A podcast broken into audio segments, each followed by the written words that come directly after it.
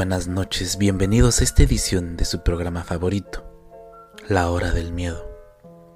Una edición de Nochebuena que sé que se escuchará menos que las demás porque casi todos van a estar conviviendo con su familia, con la gente que quieren.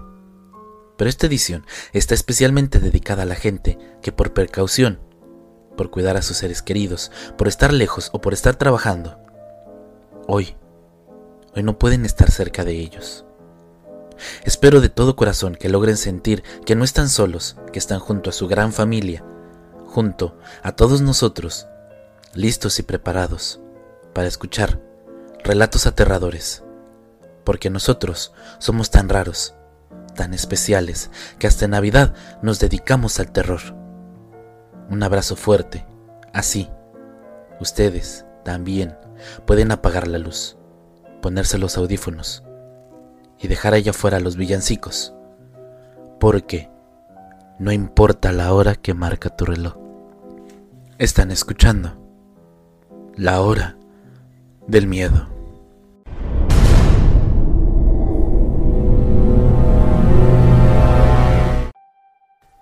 Tenía todo lo que un hombre puede pedir. Una esposa, un hijo, un techo sobre mi cabeza, un trabajo bien remunerado, e incluso Tenía muy buena salud. Todo lo daba por sentado. Oh, vamos, papá, es un juego nada más. Mi hijo de 10 años me gritaba mientras estaba sentado frente a la consola, control en mano. Me hacía señas para que volviera a la sala. Oye, perdiste de manera justa. Señor, siempre hay un mañana. Pero quiero jugar esta noche. Esta noche es Nochebuena, amigo. No hay tiempo para tanto juego. Tu mamá tiene una agenda muy ocupada para nosotros. Ah, patrañas, papá. Parece que quieres carbón en tu calceta, ¿verdad? Me puse mi chamarra y un par de botas mientras caminaba hacia la puerta corrediza que conducía hasta nuestro patio trasero. ¿Mamá tiene qué?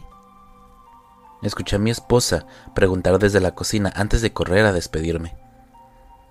El pequeño Scrooge prefería jugar videojuegos que decorar el árbol con nosotros, dije con un gruñido. Uno pensaría que fue la primera Navidad del niño. Ella se rió antes de darme un beso en la mejilla y preguntarme, ¿Me haces un favor?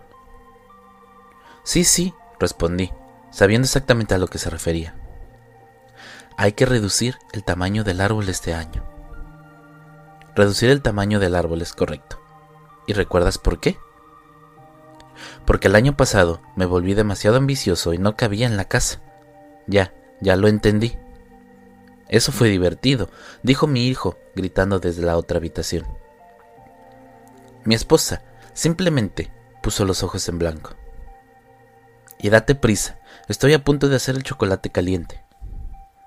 En este caso, mejor que me ponga manos a la obra respondí con una sonrisa descarada antes de salir a la nieve.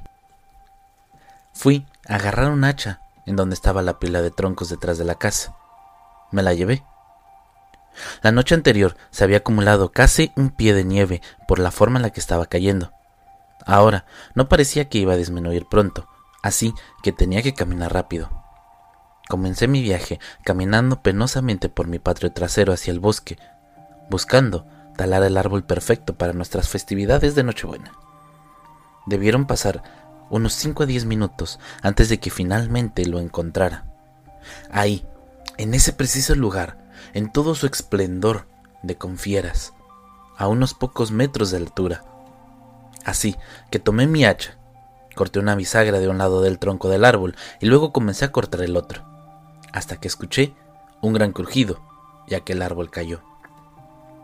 Luego tomé el hacha, corté lo que quedaba del tronco entre las dos incisiones, antes de arrastrar la cosa pesada a través de la nieve y hasta la casa, antes de que la pudiera arrastrar a la cocina.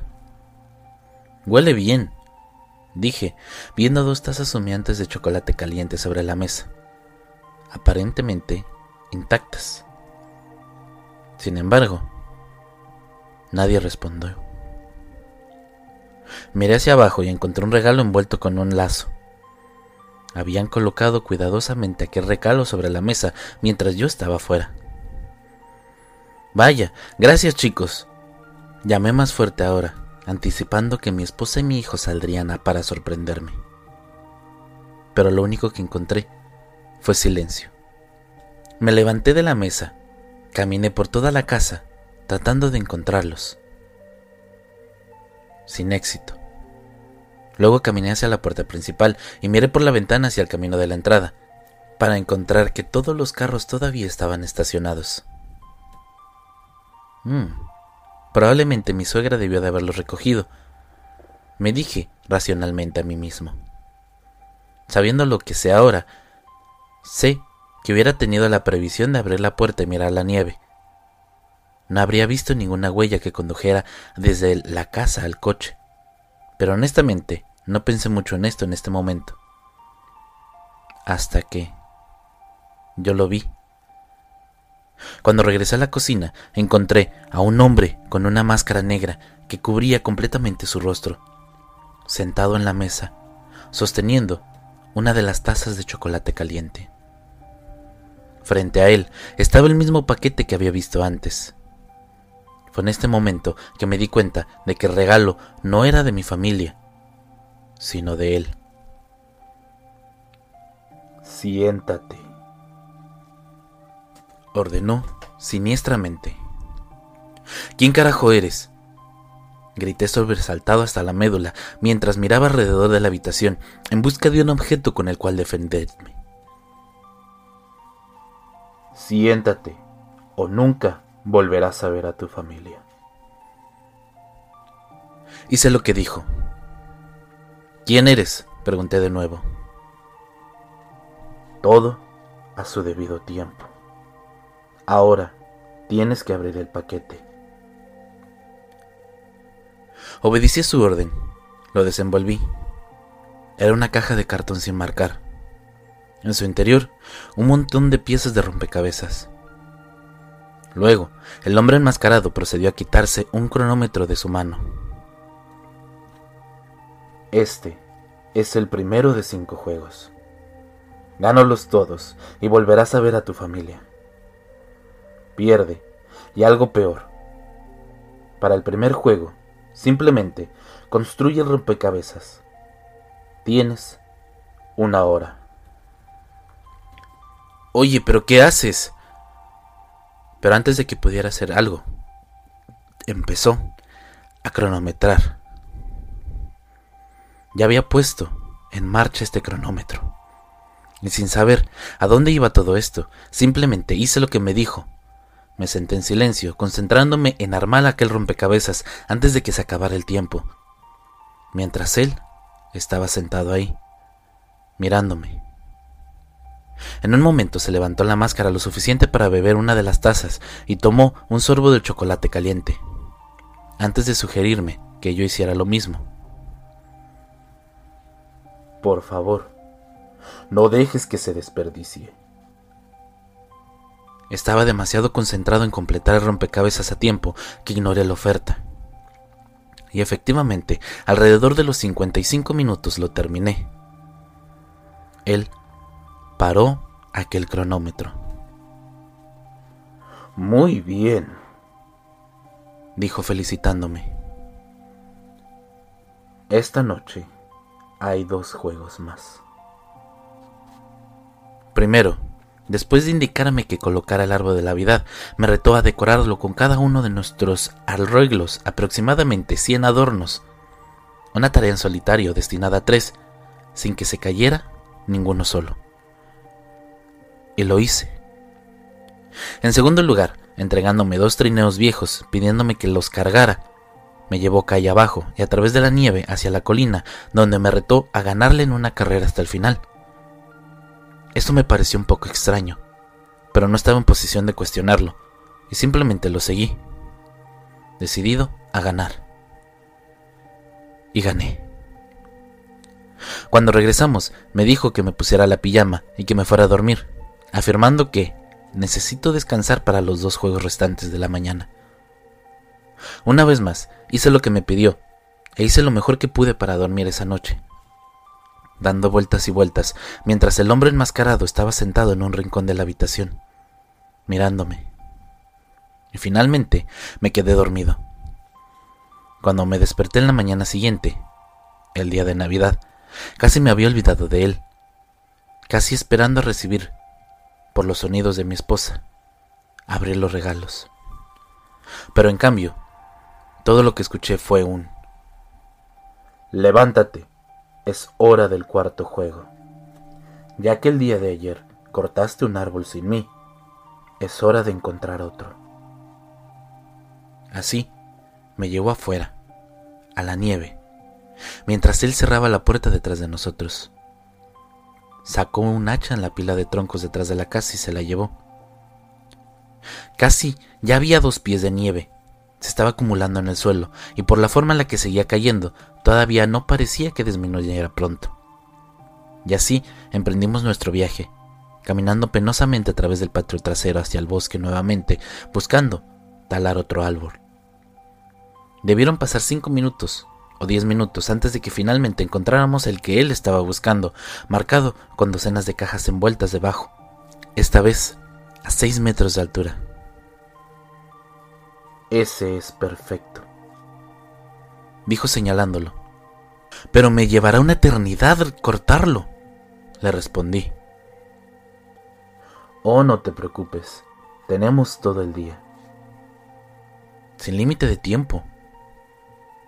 No, esta vez no. Tal como lo había hecho el día anterior, tomé mi hacha, corté una bisagra de un lado del tronco del árbol y luego comencé a cortar el otro. Pero esta vez no fue tan fácil. Me quedé ahí cortando y cortando el árbol. Mis brazos se debilitaban cada vez más por el columpio, mientras aquel hombre enmascarado se quedaba ahí observando, hasta que finalmente escuché un gran crujido y se cayó. Inmediatamente me caí del cansancio y dejé caer el hacha. Oh no, aún no has terminado. El árbol todavía está herido al tronco. Retrocedí, cojeando. Agarré el hacha y corté lo que quedaba del tronco entre las dos incisiones. No lo sabía en este momento, pero nunca terminaría arrastrando este árbol a través de la nieve, hasta la casa o hasta la cocina, como lo hice con el otro el día anterior. No, este árbol no era para la casa. Bien hecho, dijo, mientras yo estaba ahí encorvado casi hiperventilando por el cansancio, agarrando el hacha. Lo miré y luego a él. Sabes muy bien que no puedes usarlo conmigo, dijo, notando. De lo contrario, si me haces daño, nunca volverás a ver a tu familia. Relajé mi agarre del mango. Dame el hacha. Se la entregué. Ahora, el último juego. Un simple juego de adivinanza. No tenía idea hacia dónde iba esto. Pero, él comenzó. Adivina quién soy y te dejo ir de regreso a tu casa. Si adivinas mal, te corto la pierna y te dejaré aquí para que mueras. Estaba demasiado preocupado por el destino de mi esposa y mi hijo como para darme cuenta de la amenaza que él me estaba diciendo. ¿Qué pasa con mi familia? Oh, no te preocupes, están atados en el sótano, sanos y salvos. Nunca iba a lastimarlos. Ya lastimaste a una familia. Disculpa. Pregunté, demasiado confundido por esta implicación. Esa es la pista. Ahora, adivina quién soy.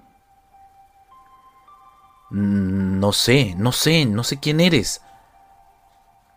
De verdad, no se te ocurre nadie en el mundo que pueda tener motivos para hacerte pagar por lo que hiciste.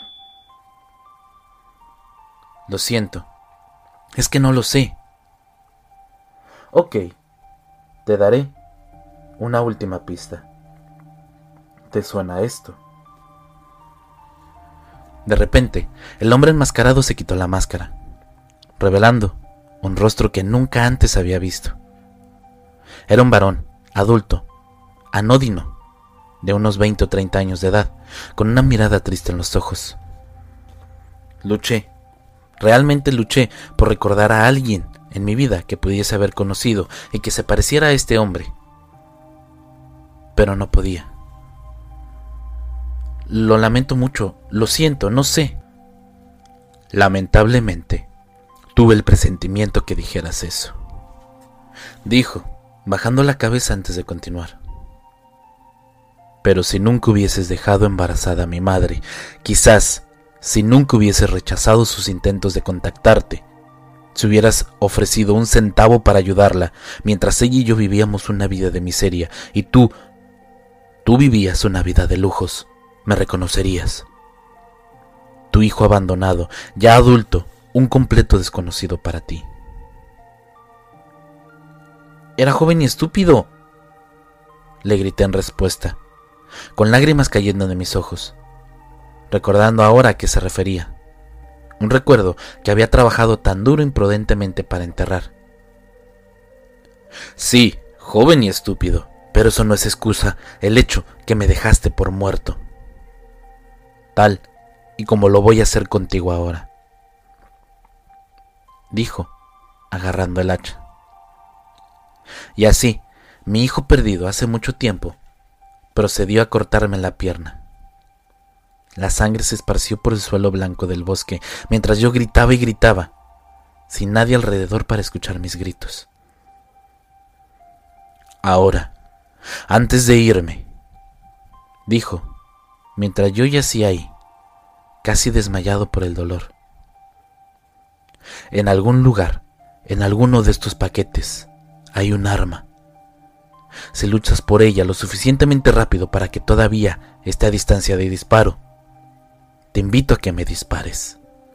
Si la encuentras después de que me haya ido, te invito a disparar, pero que lo hagas contigo mismo. Comenzó a alejarse antes de detenerse y darse la vuelta, como si se olvidara de decirme algo. Ah, sí, una última cosa. Pensé que pasar todo este tiempo contigo, jugar todos estos juegos contigo, me traería algún tipo de alegría, llenaría algún tipo de vacío en mi corazón. Pero sabes qué? No sentí nada. Hijo, no me dejes aquí, lo lamento. Le supliqué, pero él continuó alejándose. Me arrastré hacia los paquetes. Comencé a hurgar furiosamente entre ellos, en busca del arma, solo para encontrar todos y cada uno vacíos. Entonces, cuando me di cuenta de que probablemente no había ningún arma, una pista falsa diseñada para engañarme y hacerme perder mi precioso tiempo mientras me desangraba en el bosque, Así, cuando vi a mi hijo desaparecer en la distancia, conjuré hasta la última gota de fuerzas. Me arrastré de regreso a través del bosque, de regreso a través de mi jardín, de regreso en mi casa, dejando un largo rastro de sangre detrás de mí. Al entrar, cojeando en casa, luché por incorporarme en una silla. Tomé mi celular y llamé a la policía, que más tarde me encontraría desmayado en la cocina con mi familia atada en el sótano, pero viva. Y por eso, ahora, cada año, cada noche buena, todavía me persigue mi hijo perdido hace mucho tiempo. No por lo que me hizo, sino por el hecho que todavía está ahí afuera, sin un padre.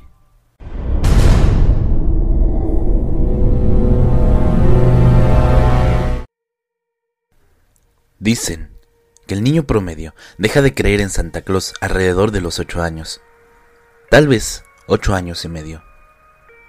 Pero no yo. ¿Por qué? No soy yo como los demás niños.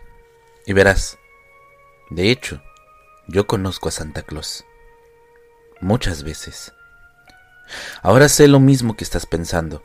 Esto no es posible. Papá Noel no es real. Y bueno, tienes razón. pero a la vez estás equivocado.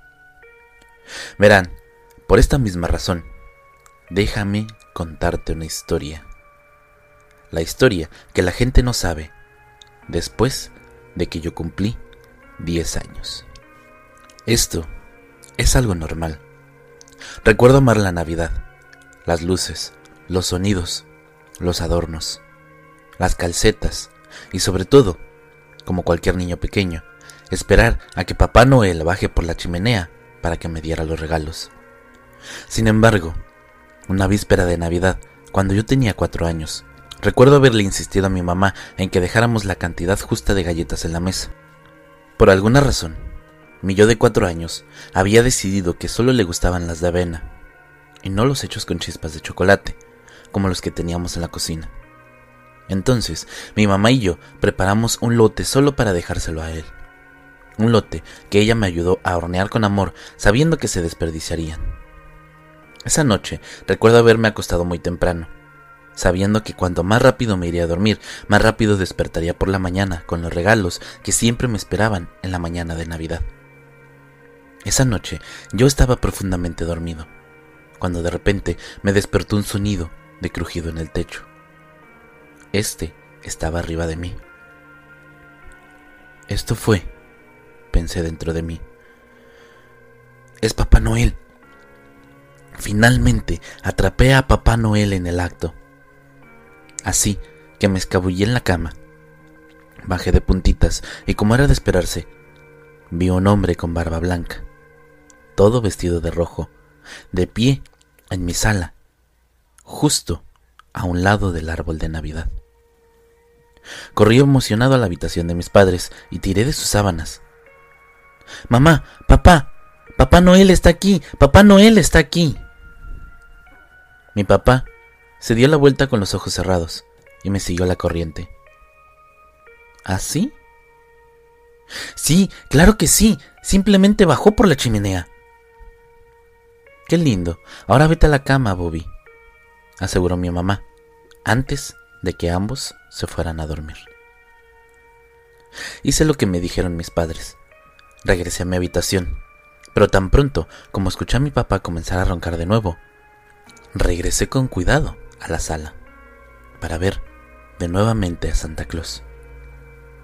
Asomé la cabeza por la esquina y ahí estaba él. Realmente era él. Es decir, si era Santa Claus. Seguí mirándolo, no queriéndome perder ningún momento de su visita, cuando finalmente se dio cuenta de mi presencia.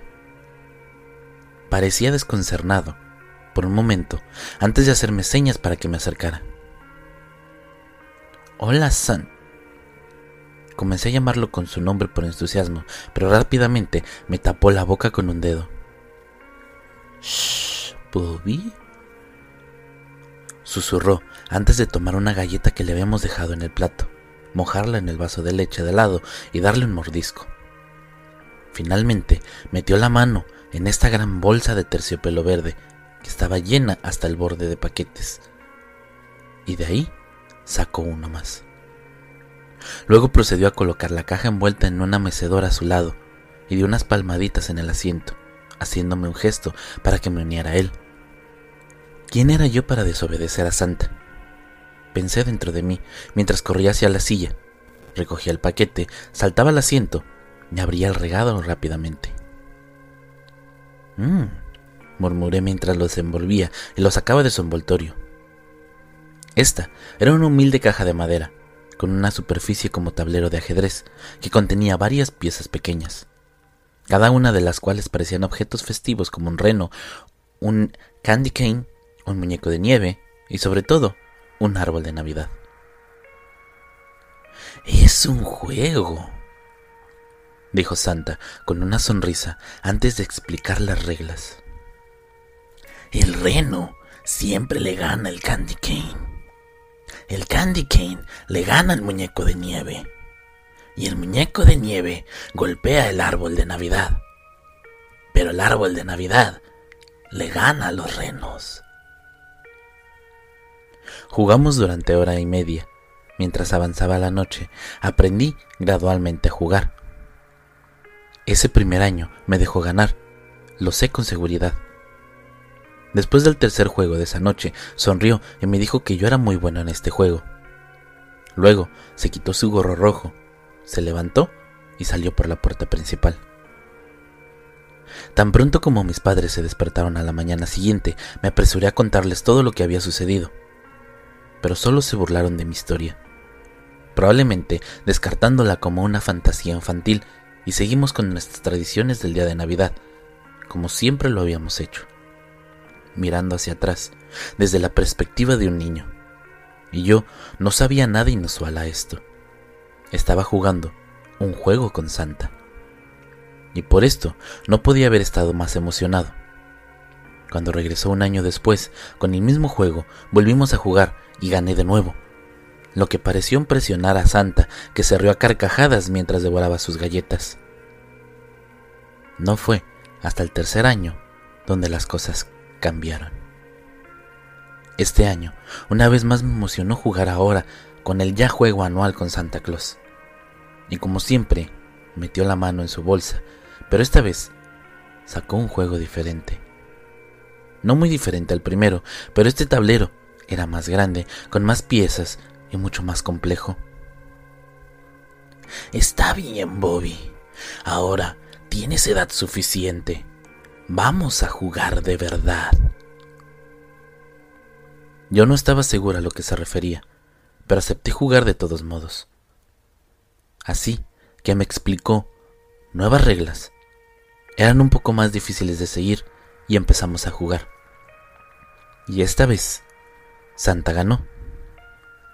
Soltando una suave risa, sacó dos artículos de su bolsa, un trozo de carbón y un pergamino, y luego desenrolló el papel revelando las palabras lista de traviesos debajo de ellos. Y había una lista de nombres. Luego procedió a tomar un trozo de carbón y tachar con el primer nombre de la lista el carbón hizo tacharlo por completo y luego simplemente se fue, como siempre lo hacía, por la puerta principal. La verdad es que no pensé mucho en este momento, o el año que viene, o el que viene después. Cada año que ganaba hacía lo de siempre, borrar un nombre de la lista de traviesos. Ahora por esta época sucedió que en mi ciudad se conoció algo a que los lugareños se referían como los asesinatos de Navidad. Durante tres años consecutivos, tres personas murieron en Navidad. Todos conocíamos bien sus nombres. Daniel Jones, Sarah Anderson y Michael Taylor. A estas alturas ya tenía edad suficiente para sospechar de la correlación. Así que el año siguiente, cuando Santa volvió a aparecer, Presté mucha atención al primer nombre de la lista y lo memoricé antes de que Santa lo tachara. David Miller. Y efectivamente, al día siguiente, decía el titular de nuestro periódico. El asesino navideño ataca de nuevo. Este año, David Miller.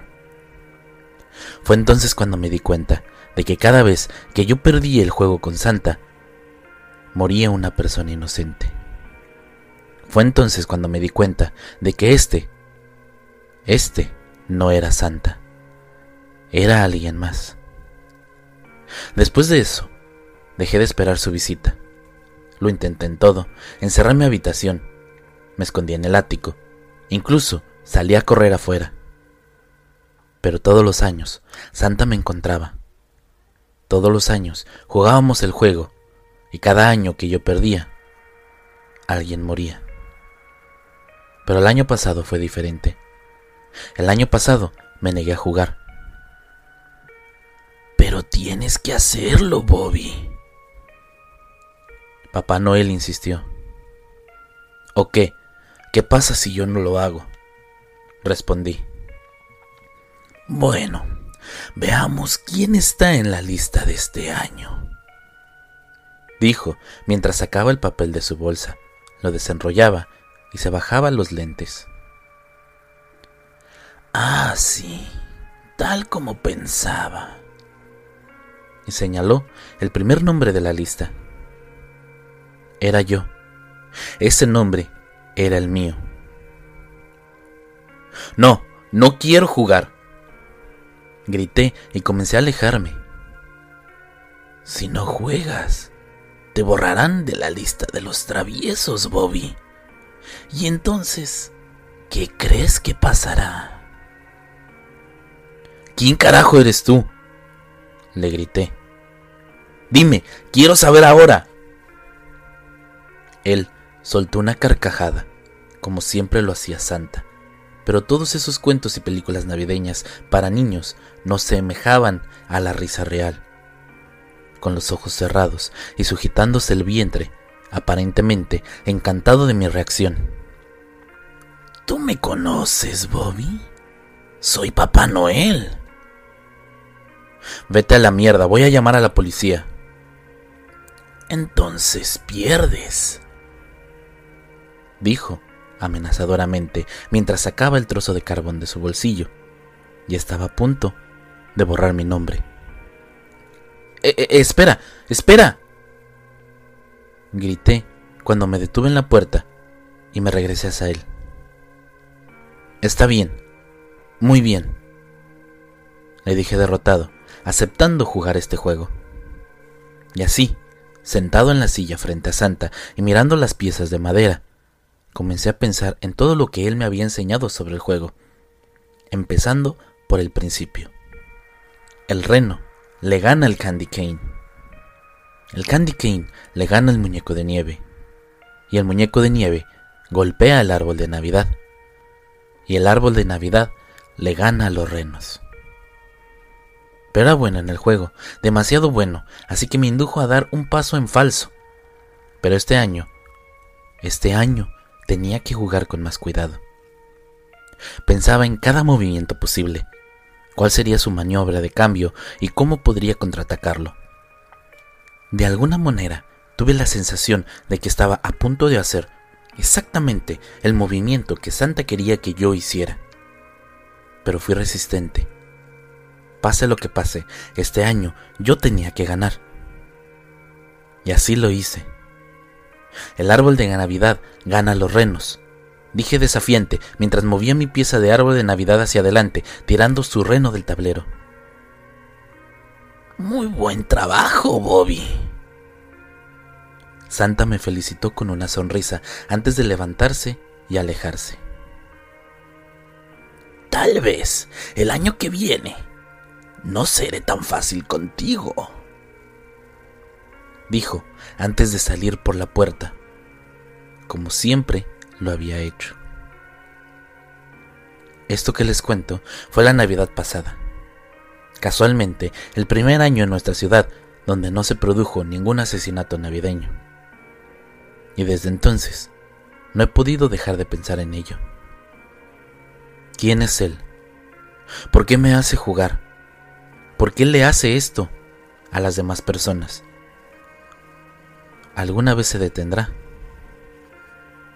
Hasta el día de hoy todavía no sé las respuestas, pero lo que sí sé es que solo faltan siete días para Navidad. Y todo lo que quiero para Navidad este año es no volver a jugar este retorcido juego.